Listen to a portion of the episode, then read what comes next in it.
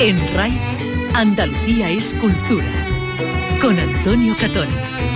Buenas tardes. La hija de Manuel Martín Cuenca fue la triunfadora de los primeros premios Carmen del cine andaluz.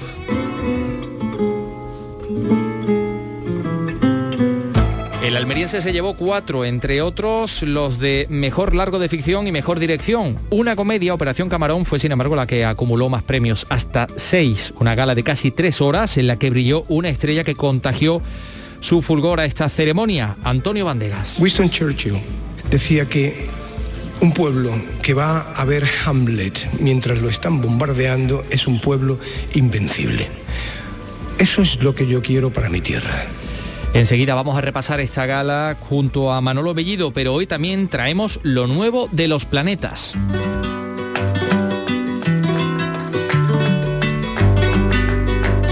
Estas alegrías de Granada están en el décimo álbum de estudio de los granadinos, Las canciones del agua. El grupo reivindica una vez más una actitud crítica con nuestra época y también el gusto por acercar el rock al flamenco o a la copla.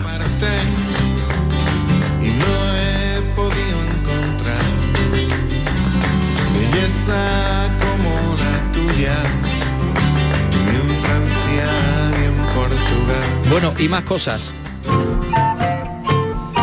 Unas obras en un solar de Sevilla han sacado a la luz restos arqueológicos que a la espera de confirmación oficial parecen ser los de una necrópolis romana de hace 2000 años. Carlos López, buenas tardes. Buenas tardes, efectivamente. Están en el barrio del Fontanal, bueno, una zona de huertas que hasta, hasta mediados del siglo pues era una zona de, como decimos, de huertas. Han aparecido, además de los restos, un cadáver. Todo lo que sabemos hasta ahora de hallazgo se lo contamos en este programa.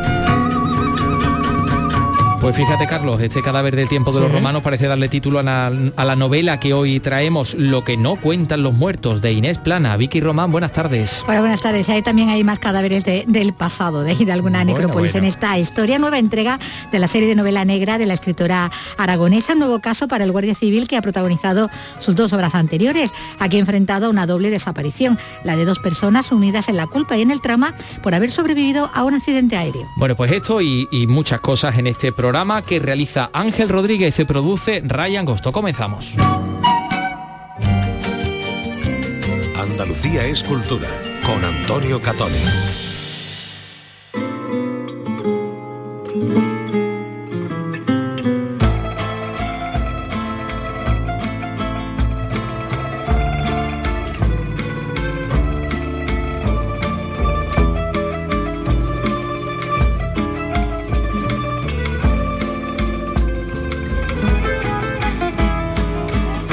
Falta de una sintonía oficial de los premios Carmen, que seguramente la, tendrá en un futuro, nosotros en la transmisión de la Radio Pública de Andalucía utilizábamos esta, que es la banda sonora de una de las películas que acumulaba más nominaciones, Sevillanas de Brooklyn, hasta 11 nominaciones.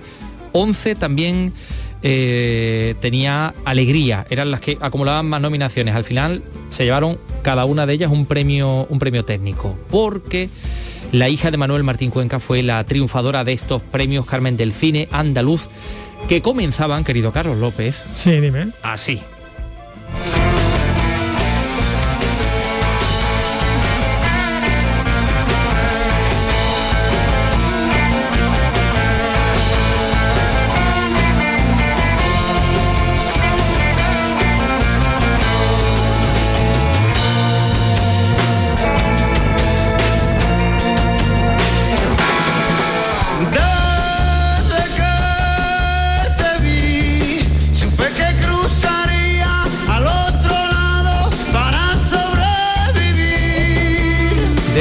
Motoreta, Burrito Cachimba, que están nominados a un Goya por esta canción. Sí, la leyes de la frontera. Las leyes de la frontera, eso lo sabremos el día 12 de febrero, pero bueno, esta canción sirvió de, arranque, un arranque yo creo que es muy brillante de la, gala de los premios Carmen, que como decíamos, pues... Eh, eh, protagonista fue eh, Manuel Martín Cuenca con esos cuatro premios, entre los que se cuentan Mejor Película, Mejor Dirección, eh, y además también se llevó mejor guion y mejor maquillaje. Y cuando agradecía junto a Alejandro Hernández ese premio por el mejor guion, hablaba también mm, eh, o contaba algo de la génesis de la propia, de la propia película, de La hija.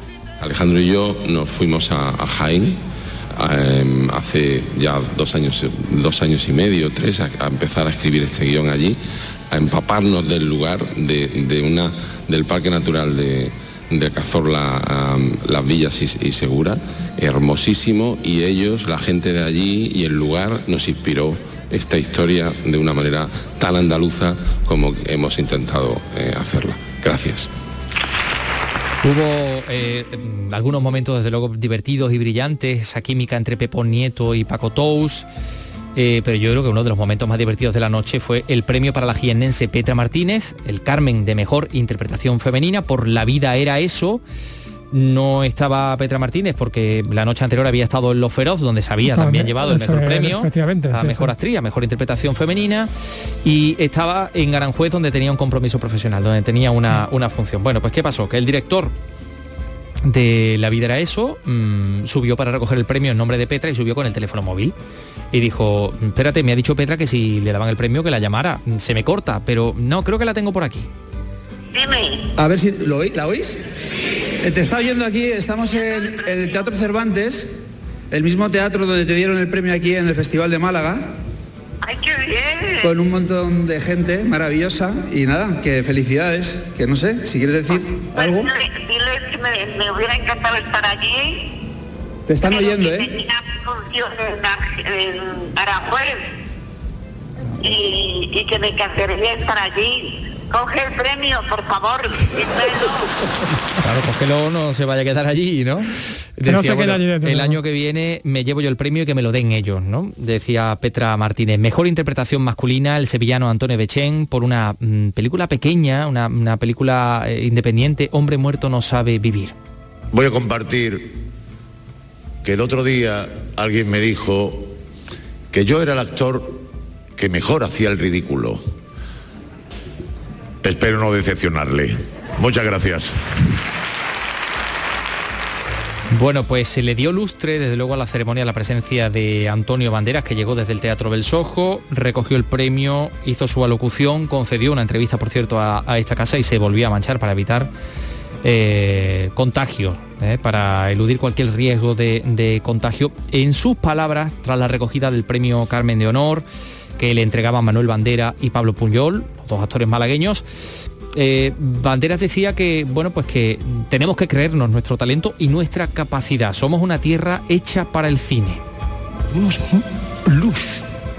Y el cine es luz los que hemos rodado en Londres y sabemos que a las 4 de la tarde ya se tienes que cerrar el rodaje porque no hay nada más, sabemos que aquí se puede proporcionar todo eso, pero necesitamos de la ayuda, necesitamos que se den incentivos por parte de las administraciones públicas para que eso ocurra, necesitamos poner un caramelo para atraer inversión y nuestros técnicos, nuestros profesionales puedan trabajar y puedan hacer crecer nuestra industria. Bueno, y, decía pues que Banderas quiere para nuestra tierra la cultura como herramienta de, de desarrollo y reclamaba la ayuda y el apoyo de los, de los poderes públicos. La comedia Operación Camarón fue la que acumuló más estatuillas, hasta seis, entre ellos la primera para Natalia de Molina como actriz de reparto. Eh, y también estaba la mejor música original y mejor canción y, y, bueno y ahí subió a recoger Ricky Rivera en este segundo caso junto a Violeta Arriaza. Qué maravilla que te den un premio que se llama igual que la madre que me parió andaluz, gaditano y libre.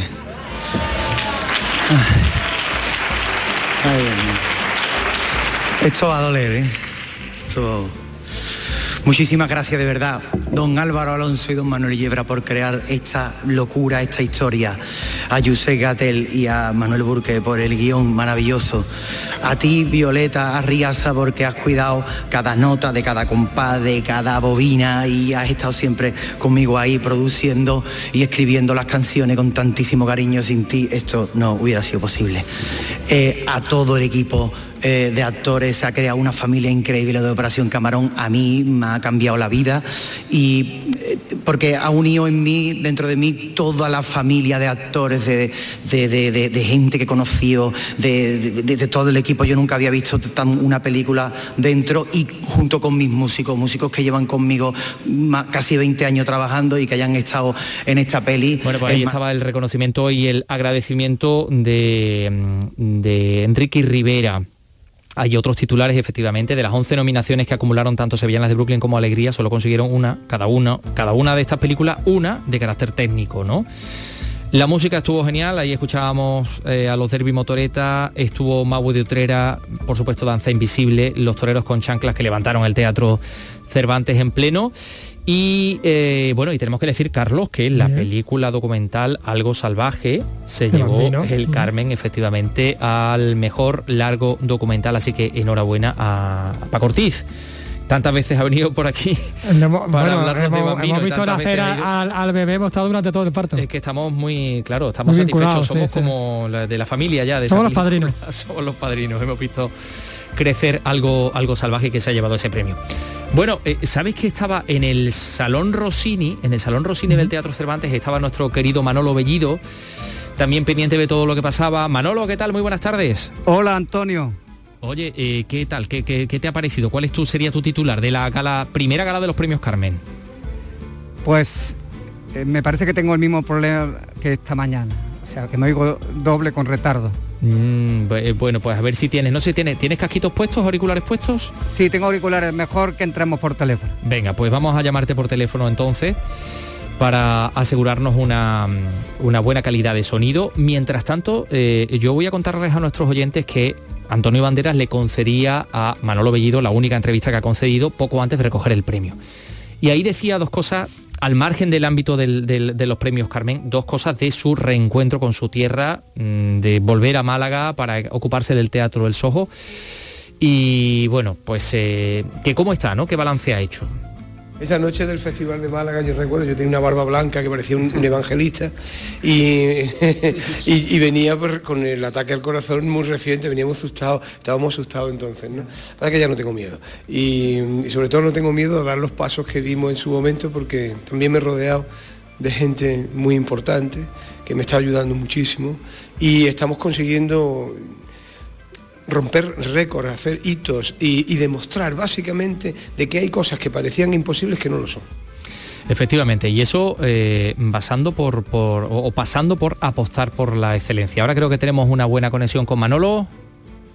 Hola Antonio. Ahí te, ahí te, tenemos por teléfono ahora. Bueno, pues danos un, titular de la gala de los premios Carmen. ¿Cuál sería el tuyo? La gala, eh, vamos, yo creo que discurrió según lo previsto. Había dos buenos maestros de ceremonia, Adelfa Calvo y Pedro Casablan, demostraron suficientes tablas como para conducir. Luego hubo una buena realización por parte de Canal Sur, no hubo fallos, eh, todo eh, funcionó tal como estaba previsto, únicamente eso sí que se había calculado inicialmente que duraría en torno a dos horas y al final ya se sabe con esto de los parlamentos, eh, de la duración, de los agradecimientos, al final la cosa se estira más de la cuenta, pero eso no hizo que, resultara pesada porque además eh, siempre eh, encontramos el contrapunto perfecto de la música. Creo que hubo una buena selección de actuaciones musicales, eh, empezando por Derby Motoreta, Burrito Cachimba, que fue el grupo que abrió el telón y luego pues sucesivamente fueron pasando por las tablas del Teatro Cervantes esa mistura que ha salido del encuentro entre toreros muertos y no me pises que llevo chanclas, toreros con chanclas, Magui de Utrera, que también vino a ser como el contrapunto feliz del, del premio Carmen que obtuvo la película eh, de Paco Ortiz dedicada a Bambino, documental. Lo, acabamos, lo acabamos de destacar. Bueno, y, por no hablar del riesgo de descoyuntarse de Javier Ojeda, que está hecho un chaval, eh, Manolo Bellido, que sí, con danza invisible. Yo, lo vi con danza invisible cantando, bailando y, y bueno, que levantó al teatro también, ¿eh? Sí, Danza cumplen 40 años, eh, lo van a celebrar este verano, ya, iremos teniendo noticias, va a ser un gran acontecimiento aquí en la Costa del Sol. se está cosiendo una cosa muy potente para celebrar la longevidad de una de las bandas más representativas que ha dado Andalucía en, las últimas cuatro décadas. Y eso se nota porque es un grupo eh, que tiene intacta su eh, intencionalidad de ser eh, un grupo que permanece constantemente en el recuerdo y en la actualidad, renovando permanentemente también su, repertorio y con un documental recién estrenado que era candidato también ayer al premio Carmen, pero que al final tuvo que ceder para dar paso al de Bambino. Al otro lado de la carretera. Oye, eh, mm, tenemos la conexión asegurada, por lo menos te entendemos, lo que pasa es que parece que estás en un teléfono de los años 30, que hay una telefonista que te, te ha pinchado porque suena como, como una chicharra de fondo. Hay una telefonista que no nos quiere mucho. Que no nos quiere mucho. Pero en cualquier caso, sí hay que destacar, y tú lo decías también, antes te hemos escuchado con Jesús Vigorra, el, lustre que le dio la presencia de Antonio Banderas a la, a la ceremonia, ¿no?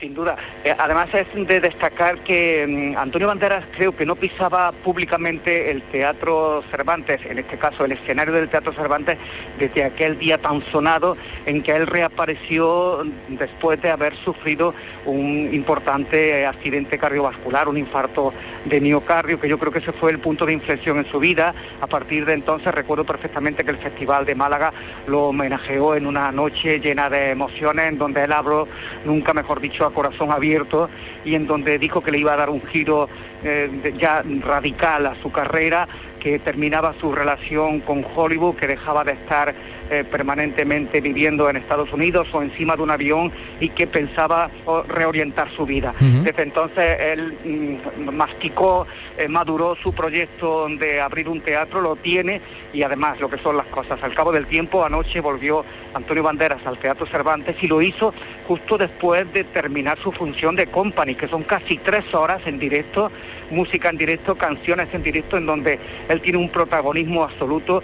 Hay que ver a Banderas en Company está pletórico. Sí, sí, y después de haberse pegado esa paliza, porque además en el caso del sábado son dos funciones, es decir, seis horas encima del escenario, él el domingo acudió como había prometido al Teatro Cervantes, allí a recibir públicamente la aclamación unánime de todo el público que puesto en pie, pues tributo un homenaje realmente sentido a una persona que nos representa muchísimo por eh, su entusiasmo, eh, por su ilusión, por su permanente esfuerzo. Fíjate, Manolo, en esa entrevista que, eh, tú le realizabas, esa única entrevista que concedía, él hablaba del secreto de Company, por qué llena diariamente y por qué, bueno, pues la gente sale encantada, ¿no? Mira, así no lo contaba.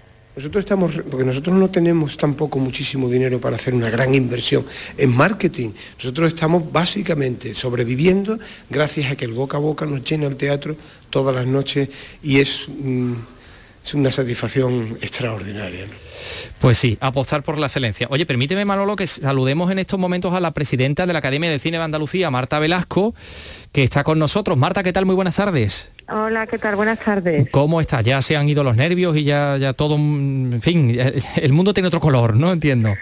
Sí, ya hemos, eh, como hemos dicho, ya estamos de puesta de largo. Ya, ya hemos ya nacido y ya, bueno, pues todos los nervios pues están traducidos ahora en, muchos muestras de cariño y todo el mundo está muy contento y bueno, felices, felices de, empezar un nuevo camino. Hombre, e, es un buen momento ahora para vacunarte, que creo que te acabas de poner la, dosis y estás esperando a ver si hay algún tipo de problema, pero ahora sí es el momento para hacerlo y no antes, por, si acaso, pues yo qué sé, esto podía haber dar, dar algún tipo de, reacción, ¿no? Bueno, así en líneas generales, pues, pues no sé, ¿qué, qué, has visto? ¿Cuáles son tus sensaciones después de, esta gala que, que pudimos disfrutar ayer? Pues mira, yo lo que mm, eh, sentí ayer fue muchísimo, muchísimo cariño y sobre todo que el sector andaluz estaba unido, estábamos todos unidos y todos, en todos había muchas, o sea, había mm, lo que nos decían era y lo que todo el mundo decía era qué bien que por fin ya tenemos academia, que ya estamos representados, que ya podemos, que lo necesitábamos y es verdad que lo necesitábamos porque cuando tú sales fuera o cuando mm, eh, tú haces trabajos aquí, hay veces que no llegan más allá, pero gracias a la academia se puede hacer que esa visibilidad exista. Entonces, todo el mundo estaba muy contento y me pasó una conversación que quiero señalar con una de las nominadas, actriz revelación, que es Andrea Aro, que me decía muchas gracias porque las actrices que estamos empezando, las actrices de nuestra generación, tienen ahora un marco donde mirarse y una casa donde entrar y que sobre todo se nos vea nuestro trabajo y reflejar pues todo lo que estamos haciendo y me daba las gracias. Entonces eso, esas gracias, ese agradecimiento que te daban, que se te acercaban todo el mundo, pues bueno, imagínate, un orgullo, un orgullo y una sensación muy bonita, eran unas sensaciones muy bonitas. Bueno, pues eh, nos alegramos también. Eh, ahora estaremos pendientes, por supuesto, de la participación andaluza en esa gala de los Goya el día 12 en, Valencia. Pero bueno, como dices, ya tenemos nuestra casa. Enhorabuena por esta gala de los, de los premios Carmen, de los primeros eh, premios del, cine andaluz. Marta Velasco. Muchas gracias. Quería, si me permites, desearle mucha suerte a Manuel Martín Cuenca con su, la película de la hija, desearle mucha suerte a los Derby Motoreta en la canción en su nominación a Mejor Canción Original, a Petra Martínez y a todos los andaluces que van a los Goya, muchísima suerte en nombre de la Academia de Cine de Andalucía que vamos a estar desde aquí para apoyarles. Gracias Marta Velasco. Un saludo. Un abrazo, un saludo. Bueno, Manolo Bellido, también te vamos a despedir, que, que te tenemos ahí todavía. Manolo, ¿estás ahí? Estoy, Antonio. Bueno, pues ya hablaremos de... Porque, oye, que ha venido todo junto, los Feroz, ahora los Carmen, los Goya... En fin, que tenemos mucha tela que cortar. Dentro de muy poquito, en mes y medio, la nueva edición, que es redonda este año, la 25 edición Bodas de Plata del Festival de Málaga Cine en Español. Esa es, esa es otra, sí. Y además que recupera sus fechas habituales, ¿no? que va a ser en marzo. En Cuaresma, antes de Semana Santa. Ajá, pues estupendo, estaremos pendientes. Eh, querido Manolo, un abrazo enorme. Un abrazo para ti. Gracias. Bueno, son las 3 y 20 Em, por cierto, por cierto, fíjense que hoy es el día de San Juan Bosco, el patrón del cine. ¿eh? Mm, que, yo no desconocía esto. Vicky sí, sí lo conocía, me lo había dicho antes. Porque curiosamente la televisión ya contaba con una patrona desde el año 1957, Santa Clara de Asís, porque en la Navidad de 1252, cuando estaba Santa Clara en su lecho de muerte, pues pudo mm, seguir la misa del gallo a través de una imagen milagrosa proyectada en su pared. fantástico, Un cine, fue la primera televisión, la de Santa Clara. Eh, pero fíjate, mm, los cineastas no contaban con ningún santo y entonces pues el Vaticano dijo, ¿quién va a ser? San Juan Bosco. ¿Por qué? Pues que San Juan Bosco murió siete años antes de que los hermanos Lumière mm, eh, rodaran la, primera película, en 1895. Pero como todo es premonitorio, ¿no? Pues sí, no, como él era un enamorado de las artes escénicas, dice que los salesianos se han, caracterizado por, por muchas iniciativas relacionadas con, el, con el cine, sobre todo con el séptimo arte, pues nada, le han, le han puesto a San Juan Bosco el, el patronajo. Por cierto, San Juan Bosco era de Turín, donde hoy está el Museo del Cine, en la mole antonelliana, que no sé si habéis visitado, pero dicen que... No, no, no. Muy recomendable. Bueno, y mientras tanto, hay otros proyectos de cine menores, pero muy interesantes, como es este que se está desarrollando en Córdoba. Eh, Séneca y Lucano son los protagonistas de dos biografías que se ruedan en la capital de la mezquita con fines pedagógicos, con eh, fines también de difusión turística de la ciudad de Córdoba con no pocos inconvenientes, pero que están solventando eh, estos, estos dos eh, artistas, en definitiva, porque claro, la gente que se dedica al cine se dedica al arte. José Antonio Luque, Córdoba, cuéntanos. Dos cineastas cordobeses, Miguel Ángel y Fátima Entrenas, ruedan un documental de ficción sobre Séneca y Lucano en la Roma de Nerón, escrito por el historiador Carlos Clemenson. Han grabado escenas en Almedinilla y contarán la historia de los dos cordobeses y cómo participaron en un complot contra el emperador. La idea es llevarlo a centros educativos y culturales. Trabajamos con, institutos y un poco acercamos las figuras de estos personajes a los más jóvenes. Por otro lado también el turístico, porque bueno, es verdad que nuestras películas se proyectan luego eh, por diferentes partes del mundo y al representar y coger la escenografía de Cordobesa tan rica, pues la verdad que también se, hace esa labor un poco turística de proyección y divulgación de, de, nuestra tierra. Miguel Ángel y Fátima Entrena son autores también de una película sobre el Inca Garcilaso que se ha proyectado en Estados Unidos, China y Latinoamérica.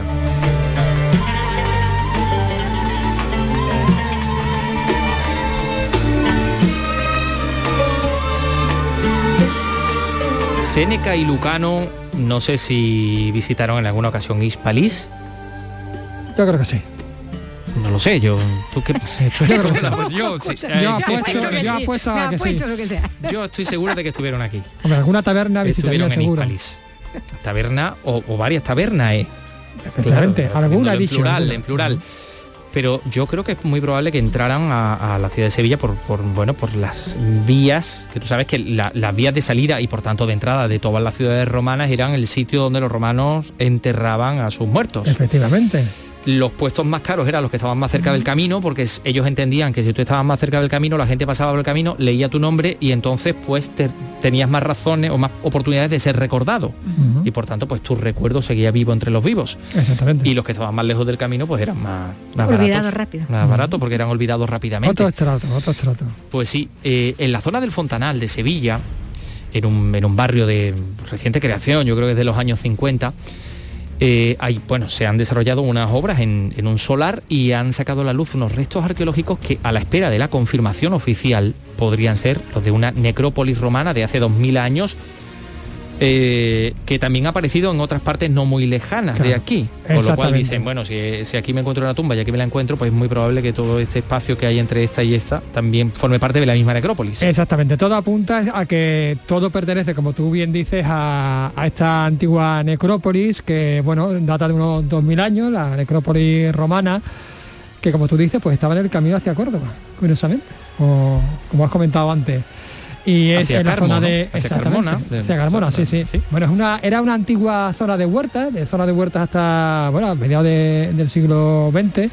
cuando gente desplazada de otra zona de la Macarena, de San Luis, pues comenzó a, edificar, con lo cual pues eh, digamos que se ha ido manteniendo, no se ha, no se ha edificado encima y bueno, pues eh, ha sucedido, eh, esto, bueno, pues eh, ocurre que, que, suceden estas cosas, ¿no? Que de repente pues alguien hace una obra, ahora están obligados a hacer ciertas mediciones y, con que escarben medio metrito pues aparecen ahí está lo más interesante que ha aparecido a una cuota muy baja. A una cuota muy baja efectivamente. Ha aparecido unos restos con un cadáver incluido un cadáver que parece ser de una mujer Ajá. Le hemos puesto nombre, bueno, le ha puesto nombre una compañera nuestra. Una compañera nuestra. Sí, sí, sí. Nombre romano. Qué inquietante. No voy a, sí, sí, sí, muy inquietante. No voy a adelantar nada. Eh, la noticia eh, la sacó nuestro compañero Diego Diz en el diario de, exactamente, en el diario de, Sevilla. Hemos hablado con él, he podido hablar con él esta mañana, allí en torno a esta a esta zona. Bueno, y esto es lo que me contaba. Estamos acostumbrados a que aparezcan restos en el centro de la ciudad, pero no nos imaginamos nunca que puedan aparecer este tipo de, hallazgos eh, en la ciudad extramuro, ¿no? como estamos en este caso, cerca a pocos metros de la carretera de, Carmona. Eh, la verdad es que también llama la atención que están a escasos metros de, de la superficie, es decir, que no ha habido que excavar mucho para que esto apareciera y sobre todo mm, la presencia de un cadáver, que es lo que, lo que más ha llamado la atención y que eh, bueno, nos pone muy sobre la pista eh, de que esto podría ser, tratarse de un enterramiento. Ahora, ya la época, la antigüedad de la que costan y demás, bueno, pues eso ya me imagino que lo tendrán que decidir o fijar los expertos.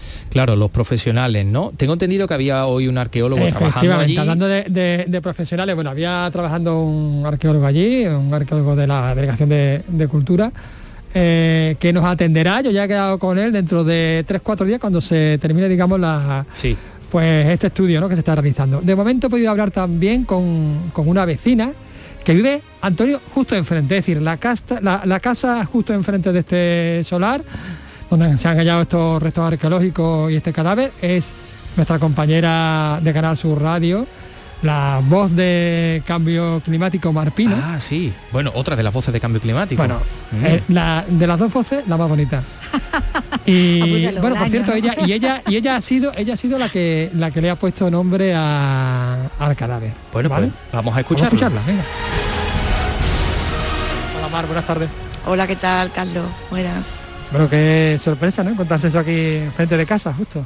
La verdad que ha sido fascinante. Llevábamos ya un tiempo eh, las excavaciones porque, bueno, eh, desde hace algunos años es obligatorio hacer un control de movimiento de tierra, creo que es como se llama, eh, en esta zona, porque, se sabía, se intuía que habría restos y, nada, de repente pues muy cerca de la superficie, yo es que lo tengo justo enfrente, una de las obras que ha salido, pero a un metro de cuando han empezado a excavar, pues hay restos romanos. Y resulta que son restos romanos de una necrópolis, de la necrópolis de Sevilla, que se extiende desde la carretera Carmona. De hecho, hay un edificio en la carretera Carmona en el que hay también un cartel, eh, esto era una necrópolis y tal, eh, porque toda esta zona forma parte del camino de Sevilla a Córdoba. Y los romanos eh, enterraban a sus muertos en las afueras, no lo hacían nunca dentro de la ciudad. Y entonces esto es una parte de esa necrópolis. Es decir, que todo este barrio, el barrio del Fontanal, toda esta zona, está sobre la necrópolis. Efectivamente, o sea, nosotros estamos todos encima de, este tipo de restos, ¿no? De estas estructuras con, restos humanos, vamos, como los que hemos visto ahí, ahí enfrente, en esa que es la foto que, que se ha estado viendo por ahí, que corresponde a una mujer corresponde a una mujer al que hemos, bueno, Mara ha bautizado como Flavia, y me parece, yo la pruebo, me parece fantástico, me parece un nombre precioso. Eh, por cierto, estamos en una casa, tu casa, eh, que está pues también justo encima de, esta necrópolis. Efectivamente, además cuando esta casa se reformó, eh, todas estas casas del Fontanal Las que todavía tienen, digamos, eh, los cimientos, o sea, son todavía las originarias, se construyeron en los años 20, 1922. Esta en concreto es de 1922. Son casas que eran el arrabal de Sevilla, o sea, aquí vinieron desplazados, en el caso mío, mis abuelos, eh, desplazados de la zona de San Luis, de, de Macarena Norte, eh, se vinieron hasta aquí, que era un, casa nueva en un arrabal encima de huertas. De hecho, es que todo esto eran huertos y parece ser, por lo que estamos intuyendo ya, que no, algunas cosas que están dejando caer, eh, pues que no hubo ninguna otra edificación eh, después, encima de estas romanas, no hubo ninguna otra edificación, ya fueron huertos hasta que ya en el siglo XX se construyeron estas casas, que muy, no sé, me parece también curioso. Claro, se ha permitido que se conserve también, ¿no? Porque estamos viendo los restos, los vemos desde aquí, desde la azotea de tu casa, y, están en perfecto estado. Se ve los muros, la delimitación, el, el cadáver, que decir, los restos óseos. Sí, sí, sí, se ve perfectamente y además muy cerca, o sea, que que parece que está como en un metro de, a un metro de profundidad nada más, que eso es poquísimo. O sea, ha sido escarbar un poco y, y aparecer los restos. Que por cierto, parece que ya están terminando la excavación, o sea, el estudio, lo, que lo que están haciendo el trabajo de los arqueólogos. Y, bueno, ya nos darán toda la información que hay que dar, ¿no? Pero de momento, pues lo que mm, más o menos nos han, nos han dicho, así a los vecinos que hemos preguntado y tal, es que, mm, que sí que esta estructura eh, de, de, la necrópoli, que es de entre el siglo, la estructura parece que es del siglo I, y, los restos que están encontrando parece que son del siglo II. Y, bueno, pues la verdad que es fascinante. Yo eso encima de mi casa, como aquí cuando se hizo la restauración eh, de la casa no era todavía obligatorio ese tipo de excavaciones, pues yo imagino que tendré aquí a compañeros de Flavia debajo de, mi casa, cosa que no me importa en absoluto. Le da para mí más valor en una parte ahí histórica de la solidez de vivir en una, en una ciudad milenaria como vivimos es que vivimos encima de la, historia. Sí hay cierta preocupación entre los vecinos, que bueno, como efectivamente esto está, pues la cota está muy baja, porque los restos se pueden ver pues a un metro, a medio metro prácticamente del suelo actual, bueno, que corran algún tipo de peligro, ¿no? Algún tipo de expolio. Sí, bueno, yo creo que se está asegurando para que eso no, no ocurra pero sí es cierto que, claro, mm, ha salido ya en los medios, entonces pues se genera un efecto llamada y todo el mundo quiere mirar. Entonces pues se preocupa que alguien, pues mm, haya gente que entre y no, no valore, que no tiene ningún valor económico, o sea, esto no, no vale ningún dinero, pero sí tiene un valor histórico excepcional. Entonces pues sí que hay que tener un poco de cuidado con eso, según nos comentan desde, desde la propia Delegación de Cultura y de los propios trabajadores que están haciendo el trabajo arqueológico. Pues sí, exactamente. Tiene todo, todo el valor de, nuestro pasado. Muchísimas gracias por atendernos, Mar. Muchísimas gracias a vosotros. ¿Quién sería Flavia? ¿A qué se dedicaría? Bueno, pues eso lo sabremos en la próxima entrega, ¿no? Efectivamente, parece ser que no son personas de, eh, digamos, de alto estatus las que estaban aquí en este cementerio, pero tampoco tenemos más información y yo creo que la Consejería de Cultura nos va a dar toda la información de esta investigación porque están haciendo un trabajo que se ve exhaustivo y excelente. Ya sabremos algo más en las próximas semanas. Detectives del pasado. Así es. Yo creo que saldremos de dudas, evidentemente, pero también creo que si Flavia viviera en esta época le encantarían los planetas. Claro que sí.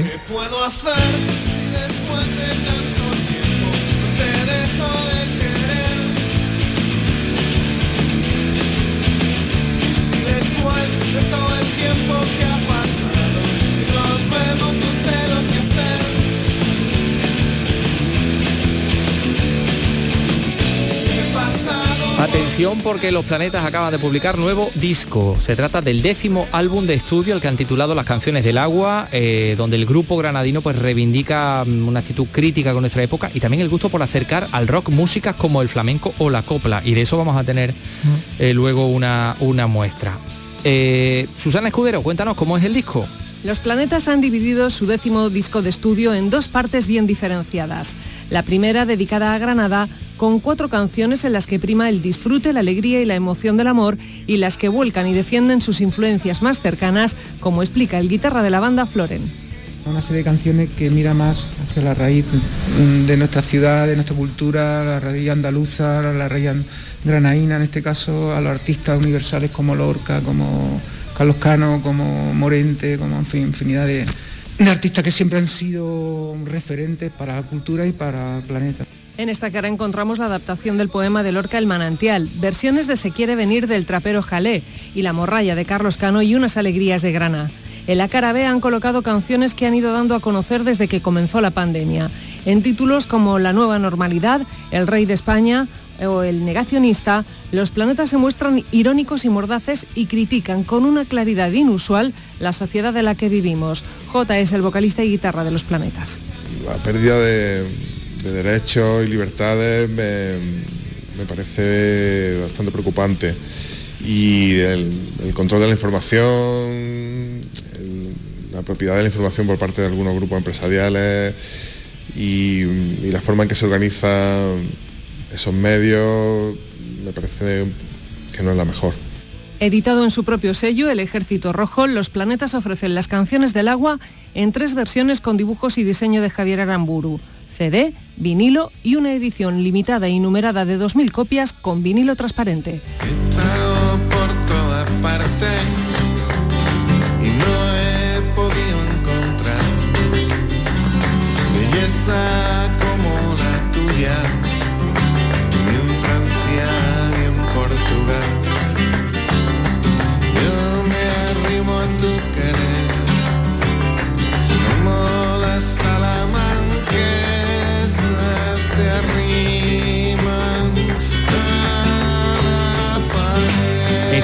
alegrías de Granada. Esto es lo nuevo de los planetas.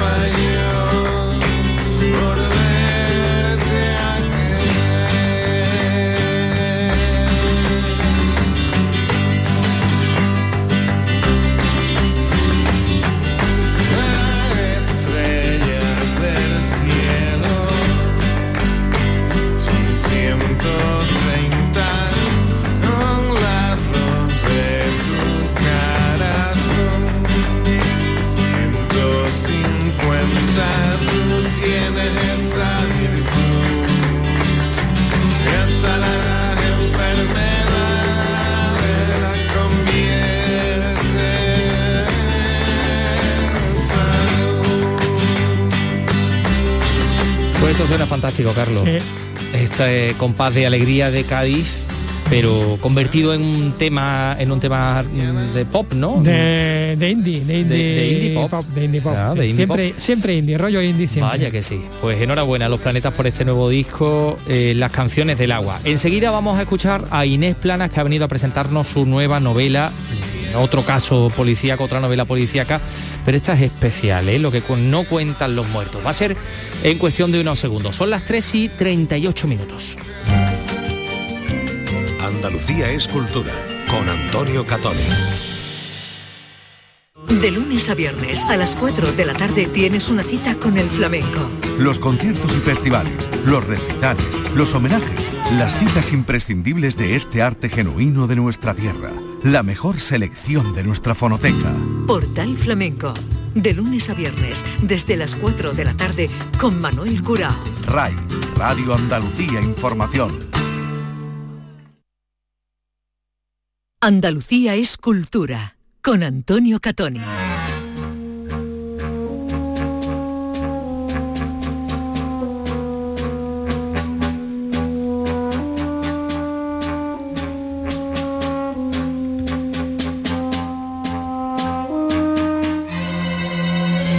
Vamos a conocer ahora lo que nos cuentan los muertos, una nueva entrega de la serie de novela negra de la escritora aragonesa Inés Plana, un nuevo caso eh, para el Guardia Civil que ha protagonizado sus dos obras anteriores, enfrentado aquí a una doble desaparición. La de dos personas sumidas en la culpa y en el trauma tras haber sobrevivido a una tragedia aérea. Vicky Román ha hablado con la autora. Hola Inés, ¿qué tal? Muy buenas tardes. Hola Victoria, buenas tardes, encantada de estar contigo. Igualmente, bueno, lo que no cuentan los muertos es la tercera novela de una serie iniciada con Morir no es lo que más duele y continuada con Antes mueren los que no aman. Es la tercera con los mismos personajes principales, digamos, y también con la muerte bien presente en el título, como estamos viendo, y en la que, como se revelaba también en el título de la primera, aquí también nos encontramos con muy presente esa idea de que sobrevivir a veces es muy duro, peor que la muerte porque una de tus protagonistas ha quedado muy tocada por haber sobrevivido a un accidente aéreo, ¿no? Eh, sí, Rita Marí, que es una, una mujer que iba de viaje con tres amigas a Tailandia, un viaje espiritual, pues eh, tiene la, tragedia en su vida de que el avión se estrella, solo despegar, y, mueren sus tres amigas, ¿no? Lo mismo le pasa a otra persona que viajaba en el mismo vuelo, que de alguna de otra manera no se hubieran conocido posiblemente porque pertenecen a mundos distintos. Esa persona es un joven militar, Eduardo Molaro, Molaro, que viajaba de luna de miel con su joven esposa, ¿no? Ellos dos son los únicos supervivientes junto con, con tres australianos, ¿no? Entonces eso les crea a los dos unos vínculos muy especiales porque tienen el vínculo de la culpa de haber sobrevivido cuando sus seres queridos no lo consiguieron. Es lo que decía, ¿no? que, en ese aspecto eh, se, alinea ¿no? con esa eh, primera novela de, la serie, con esa idea de, lo duro ¿no? y de lo traumático que puede ser, de ese síndrome del superviviente, ¿no? que está ahí muy, muy, muy presente. ¿no? Eh, es total, en esta novela está más presente que nunca, pero a lo largo de mis tres novelas hay grandes, o yo muestro a grandes supervivientes de sus propias tragedias, de sus miedos, de sus encrucijadas, de sus dilemas. Eh, lo que ocurre es que en esta novela, al, estar un accidente de, avión de por medio, eh, esa culpa y esa supervivencia extrema, pues les, les acerca muchísimo más a las almas rotas, que digo yo, ¿no? Son personas que va a costar muchísimo que, que puedan eh, salir adelante con esa culpa inmensa de decir por qué yo viví y mis, mis, mis seres queridos no parece que viven un poco de prestado, ¿no?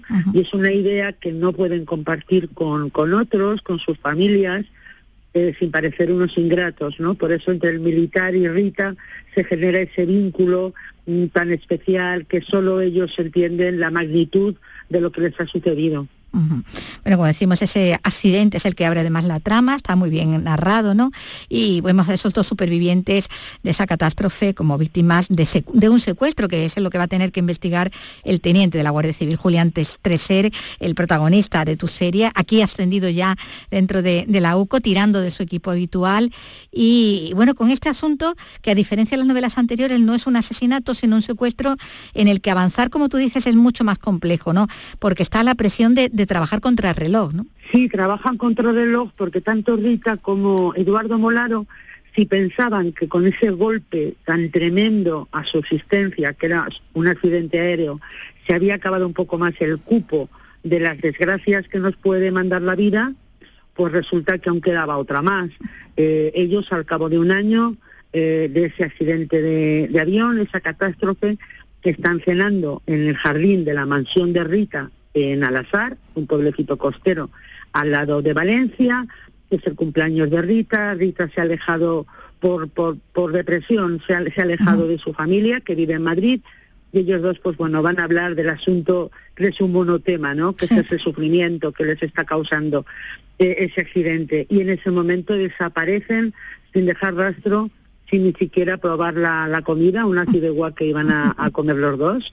Y es el teniente, el antes teniente Treser, Julián Treser, que ahora es capitán de la Unidad Central Operativa de la Guardia Civil, eh, que bueno, ante tantos enigmas y tan poca o ninguna pista de esta doble desaparición, es enviado con su equipo a Valencia para investigar esta desaparición que al final acaba siendo un secuestro.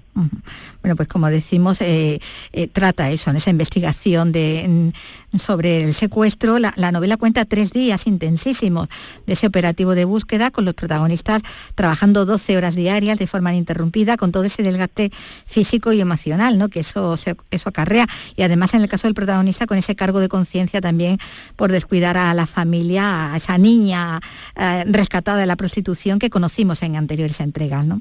Eh, sí, Julián Treser, al ser el mes de agosto, eh, no tiene más remedio que llevarse consigo a, su niña, a, a, Luba, que tiene 14 años, pero que por por el tormento que ha pasado en la vida aparenta muchos menos, es muy niña, no ha madurado, ¿no?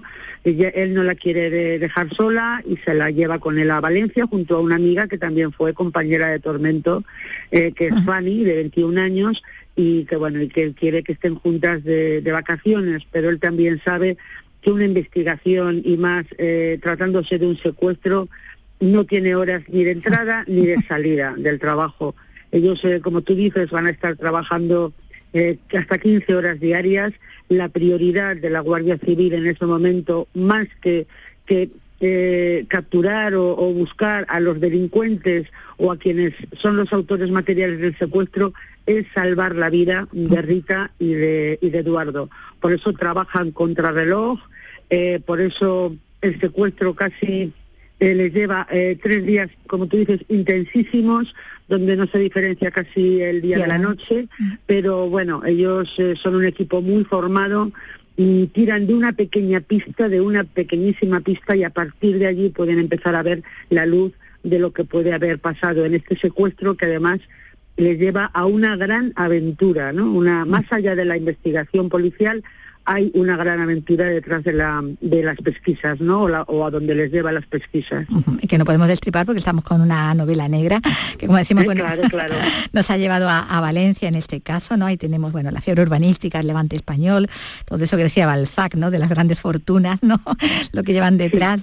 Bueno, y el protagonista, decimos, eh, mantiene, una, mantiene esa coraza de, de aspereza ante sus compañeros, a los que sigue ocultando sus problemas, con los que se empeña en mantener esa distancia emocional mientras él va arrastrando lo suyo. Y, pero bueno, eso en su caso, porque aquí también hay muchos personajes con un trasfondo eh, de soledad, de traumas del pasado, de infancias duras, de enfermedad o trastorno mental, que todavía graba más el aislamiento. Todo eso está también aquí tratado, ¿no? Sí, bueno, yo siempre trato los temas que más eh, me preocupan en el momento de escribir la novela y que también son eh, tramas o preocupaciones o temas universales que son atemporales, ¿no? Como puede ser, como bien tú dices, la salud mental, eh, la preocupación enorme que tiene Adelaida, psiquiatra y expareja de, de Treser, eh, por el suicidio. Está también la traición. Eh, está también los personajes a los que les devasta el ruido el ruido, el ruido ambiental hasta el punto de, que lleva al límite. Y pueden pasar un poco al lado, al otro lado de la ley por ese ruido que no, con el que conviven y con el que no, no pueden vivir, ¿no? Entonces hay muchísimas subtramas dentro de la trama principal, la trama nos conduce a muchísimas historias, todas de supervivientes, con giros sorprendentes, que eso ya sé que lo decimos todos los autores de novela negra, pero es que en este caso al estar junto, junto a, la, a la investigación, la aventura a la que les lleva la, la investigación, pues eh, es mucha más aventura que nunca. A mí me gusta mucho el unir la novela negra con la aventura, que al fin y al cabo así empezó, ¿no? Y luego también hay drama, hay amor, hay desamor, en fin, está todo, todo muy mezclado en una trama muy, muy rica en la que yo espero generar insomnio en los lectores. ahí tenemos todo eso que comentan, ¿no? Inés Plana, ¿no? Que está ahí en esta, en esta novela con ese eh, eh, protagonista que, como decimos, bueno, pues tiene también, eh, tiene lo suyo, ¿no? A, cuestas mientras está investigando y ese desamor, ¿no? Ese, ese punto en el que maldice el amor que no sabe morirse, ¿no? Como, como cuenta en algún momento. Sí, porque él tiene un un, gran amor al que Adelaida, a los cuales una tragedia que tuvieron que compartir les marcó, y así como hay otras parejas que las tragedias las viven juntos y se apoyan uno a otro, en este caso la tragedia les separó. Entonces él está durante toda la trama eh, pensando en ese amor que, en ese amor que ha perdido y, y bueno, y pensando si hubiera alguna posibilidad de, de recuperarlo. También es cierto que Julián Treser tiene una mochila ah, vital, existencial muy, muy cargada eh, a sus espaldas, tiene un, pasado eh, realmente complicado y él es una persona que intenta no transmitir eh, nada de ningún sentimiento ni de orfandad ni de ni de angustia de ningún tipo eh, porque él piensa que compartirlo no, no le hace bien, no le sirve de nada. Entonces, yo pienso que todo lo que nos guardamos dentro y lo compartimos es puro veneno, ¿no? Y él es cierto que esa manera de, ser pues le puede ir envenenando por dentro y, y, en algún momento dado tendrá que entender que tiene que compartir emociones para poder sentir las suyas propias. Que no funciona tanto tanto aislamiento ¿no? y tanto alejarse De, los demás. Vemos que hay personajes ¿no? muy, muy humanos, incluso el villano, en el que junto a sus cómplices descargas las notas de humor que hay de la novela. Sí, bueno, eh, me gusta que haya sentido del humor, aunque no todo el que a mí me gustaría o el que me pide la novela, pero sí que es cierto que a través del villano, como tú dices, eh, con situaciones a veces rocambolescas, o a, también o a través de, Brancho, la guardia Lucía Brancho, que es la, la mujer risueña, eh, imaginativa y, muy eficaz del grupo, pero que siempre le pone algo a, la, a, la, vida un poquito de sentido del humor. Y luego también está la, la compañera profesional de, de Treser en esta novela, que es Amanda, que es una experta analista de perfiles con la que eh, Treser se lleva muy bien, haciendo un buen tándem profesional, y ella también aporta esa luz que da el sentido del humor a la vida, ¿no?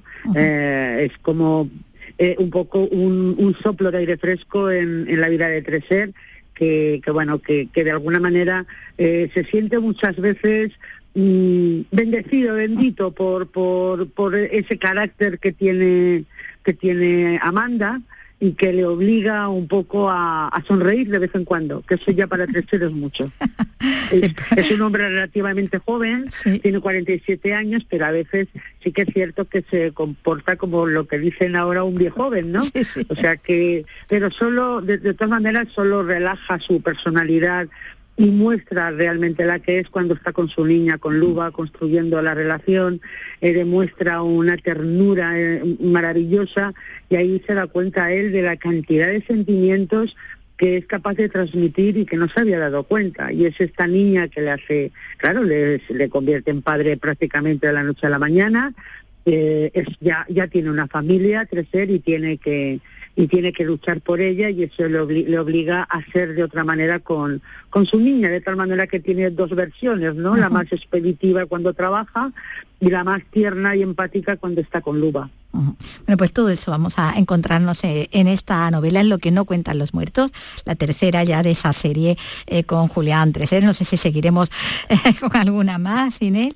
Treser tiene mucho recorrido, eh, todavía yo le quiero hacer investigar mucho porque me gusta mucho como, como investigador, creo que puede sorprendernos mucho con los casos que, que los que él trata y sí, sí que habrá Treser, por supuesto. Es mi talismán. He aprendido, he yo he aprendido con él desde mi primera novela, he evolucionado con él como escritora y es muy muy especial para mí crecer. Bueno, pues entonces volveremos a, encontrarlo y, volveremos a encontrarnos al hilo de su nueva aventura. Muchísimas gracias, Inés, Inés Plana. Un abrazo. Gracias, Victoria, y un saludo a Andalucía a través de las ondas de Canal Sur y Andalucía Escultura.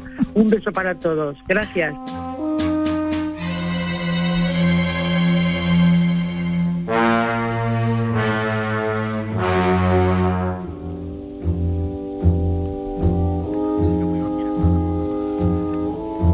Musiquita que nos ha puesto Ángel Rodríguez. Mira, mira, mira, mira el ladro, mira. ¿Él, pretende que desarrollemos algo de la trama de esta novela o algo? Yo creo que él tiene, quiere algo que novela, Él quiere hacer una novela negra de este programa. De, este programa, Tenemos que evitarlo. No, no, eso no. Eh, lo vengo pensando desde que una vez nos puso la canción aquella de Vampiresada, ¿recuerdas? Sí, sí, sí. ¿Cómo olvidar aquella, aquella obra de arte? Mira, vamos a, a cambiar de tema además de forma radical. Vamos a hablar de graffiti. Porque en Huelva, eh, la localidad de Los Marines, que está en la Sierra de Huelva, pues hay un mural que ha sido nominado al mejor graffiti del mundo. La mayor comunidad de aficionados del arte urbano, que se llama Street Art Cities, lo ha elegido como uno de los 100 mejores de todo el mundo en el año 2021. Anda, un de Sierra de, Huelva. Los Marines, sí señor, sí, sí. Sebastián Forero, cuéntanos, Huelva. ¿Qué tal? Buenas tardes. El mural recrea a una mujer con un racimo de uvas y está a disposición de todos los paseantes en el pueblo de los Marines.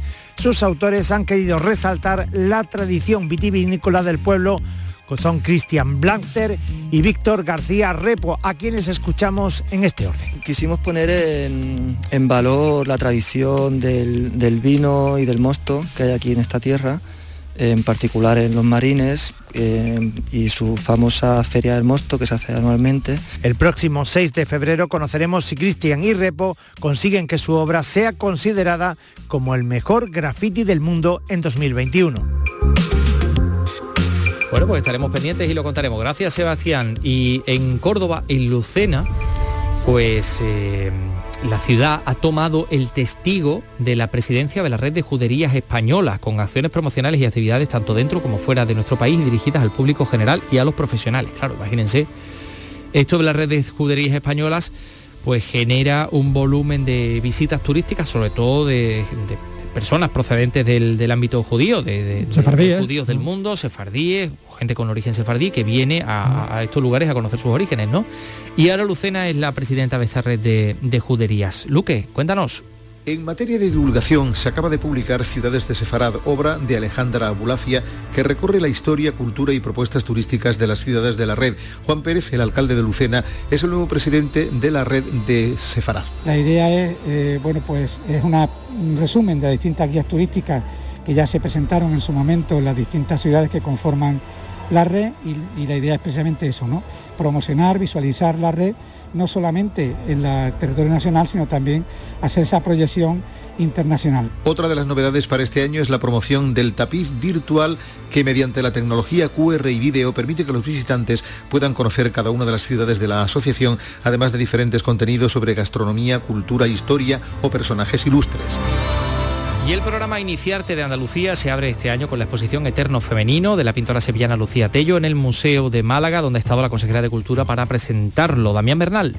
El objetivo de este proyecto es el de ofrecer espacios para la exhibición de los trabajos de los jóvenes creadores andaluces. Patricia del Pozo destaca el interés de su consejería en el desarrollo de Iniciarte. Es un programa además, este de Iniciarte, que lleva en paralelo, lleva en paralelo un programa educativo enfocado al público infantil. Lucía Tello es graduada en Bellas Artes por la Universidad de Sevilla. Su producción se centra en las cuestiones estéticas que rodean la imagen estereotipada femenina. Eterno Femenino es un proyecto que está desarrollando durante los últimos meses que hace referencia a esos arquetipos que tienen que ver con la idea de lo femenino y que son vinculados a la estética de lo femenino y lo infantil. La consejera también ha avanzado que la Filmoteca de Andalucía tendrá una sede permanente en Málaga desde febrero. La entidad pública proyectará sus ciclos en el Teatro Cánovas de la capital todos los martes por la tarde. Se suma a las existentes en Córdoba, Granada, Almería y Sevilla.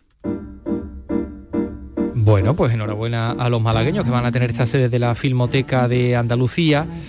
Y bueno, pues nos llevamos a ir con música, pero antes queremos hablarles de un acto vandálico que ha destrozado un monumento, el monumento dedicado a los sanitarios en Jaén, que ha sido inaugurado hace muy poquito, esas, manos de mármol, pues ha aparecido con uno de los dedos rotos. ¿no? Según los vecinos no es la primera vez que se infringen daños. Esto ha ocurrido en el, barrio de la Fuentezuela, el barrio de nuestra querida Patricia Torres, nuestra compañera. ¿no? Lourdes Prieto, a ver, cuéntanos qué ha pasado. Las manos esculpidas en mármol de Macael por el escultor José Antonio Navarro Arteaga se encuentran ahora sin uno de sus pulgares y con un lateral dañado. El monumento que homenajea a los sanitarios que han trabajado duro durante la pandemia tiene dos metros de altura, simboliza un aplauso y se encuentra situado en una zona jardinada del barrio de las Fuentezuelas de Jaén. Han sido los vecinos los que han denunciado este acto vandálico que no será fácil de reparar según el ayuntamiento porque el dedo roto ha desaparecido. Por eso se pondrán en contacto con el el autor de la obra con la Junta de Andalucía para estudiar la mejor manera de arreglar los daños.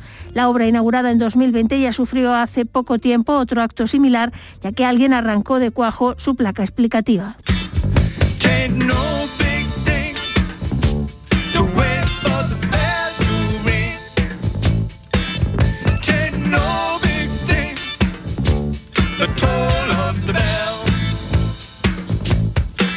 Bueno, hoy nacía en Londres, tal día como hoy, en 1951, Philip Geoffrey Target Adams, conocido como Phil Manzanera, guitarrista, productor discográfico británico, eh, que bueno, que se ha ganado el apodo del Magnífico y que ha participado en un montón de grabaciones, ¿no? Donde destaca pues la producción de discos de Pink Floyd, eh, y de su solista David Gilmour y fue una de las personas relevantes en la trayectoria de Héroes del Silencio, pero sobre todo se conoció como guitarra de los Roxy Music.